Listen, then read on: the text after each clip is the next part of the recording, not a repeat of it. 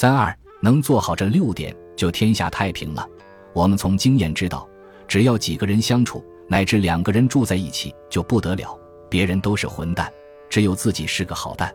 人与人相处能够做到六合敬，然后再扩充到这个社会，就天下太平了。什么叫六合敬？第一是身和同住，什么意思？你可以解释成不打架就是身和，没有一个生病的。四大调和，每个人都精神饱满，无病无痛，彼此客客气气。身也包括面孔，没有坏脸色给人看也是身和。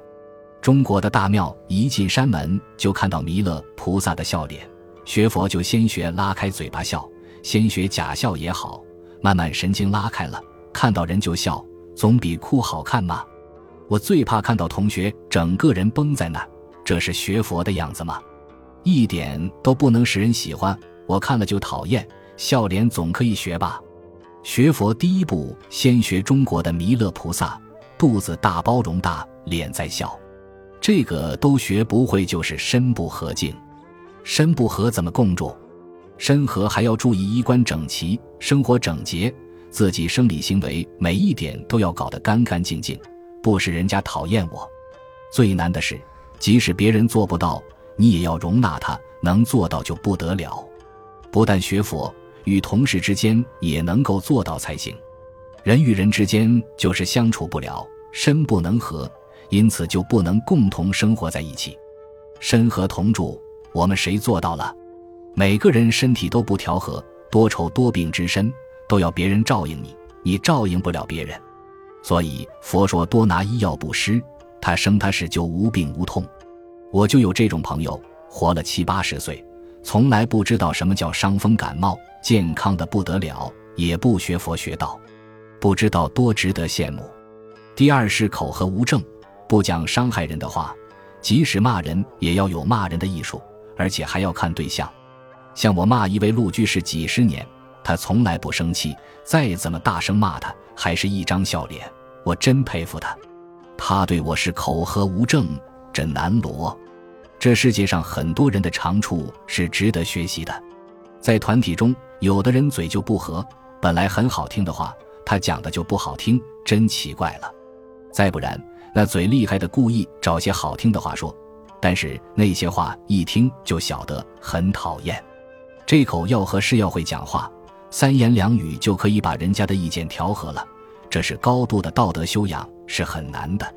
但是这个口业也是修来的，你前生没有修口业，口德不好，你越劝人家越要打官司。有的人一来先骂个两句，搞什么名堂，不成样子，吵个屁。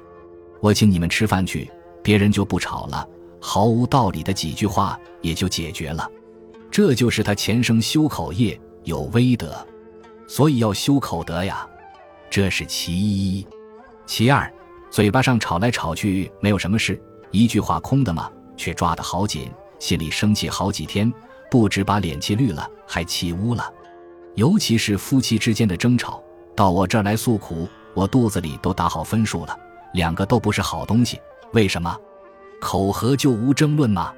不过你们在劝夫妻不和的时候要注意，他们讲另一半的不是你，可不要附和。他们回头和好了，就会说起你这个中间人的不是了。这是实际的例子。口要和才无争，这就是修行吗？你不要以为是空话，你只会南无南无有什么用？所以大家要反省，有几个人是口和的，同我一样。一开口就使人讨厌就糟了。第三是义和同悦，我们处在团体生活中要注意嘴巴不和还容易，有时口里说点假话，哎呀，我对不起，抱歉，可是肚子里却梗着，这会梗出癌症来的。癌症就是与生闷气有关的。非常内向的人，你打他都不放个屁的人，然后脸上发青发乌，在里面生气，将来百分之百的肝癌。另一种是脾气非常大的，也有患肝癌的嫌疑。中国人患肝病的特别多，患肝癌的尤其多，就是喜欢在心里头生闷气。因为这个民族很奇怪，表面上有个假面孔的，装作没事，心里却生闷气。你如何做到和？不但和，而且要能与人同事，能与人共同生活。家庭也是如此。你看父母与儿女之间的意见会相同吗？绝对不会。现在讲代沟就是一不合，一合就没有代沟了。第四是戒和同修，这个戒不仅是戒律，也包括生活上的习惯。譬如爱干净的同不爱干净的，就不容易处在一起。像我是非常爱干净的，而且爱整齐，我的东西不喜欢别人乱动乱放。有同学拿了不好好放回去，我就心里讨厌，这就是一种戒不合。但是真碰到了，又能怎么样呢？真把我东西搞乱了，你斜眼一瞪，他笑一笑也算了。你就要想，这东西最后是会坏，会没有的，就没有事了。所以戒和才能够在一起同修。戒和照一般的解释是大家的戒律一样的好，这怎么可能吗？有人道德好。有人道德差一点，差一点，好一点要能和最难。你看六合敬，除了和还有敬，敬就是要尊重人家呀，这样才能共同修行。第五是见和同解，见就是意见、观念，人与人之间意见会不同。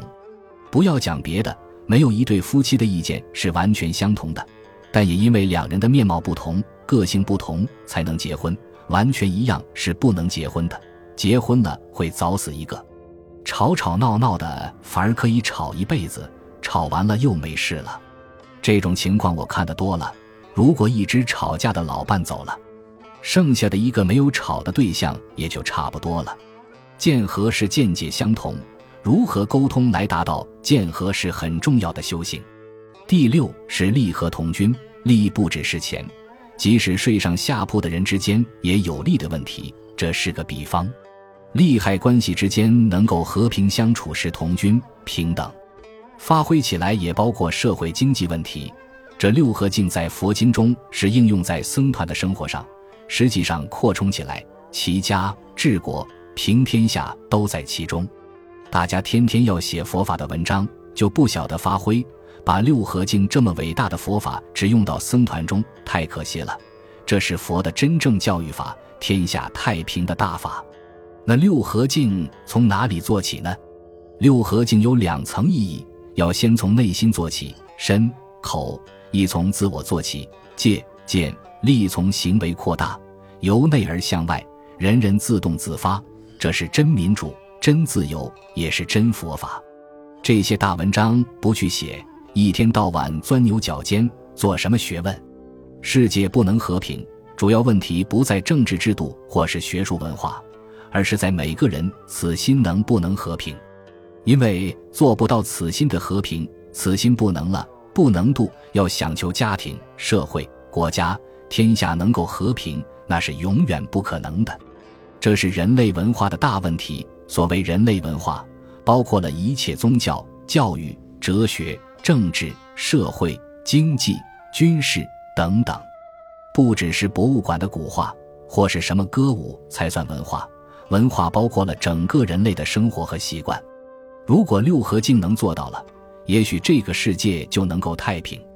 选自维摩诘的《花雨满天》。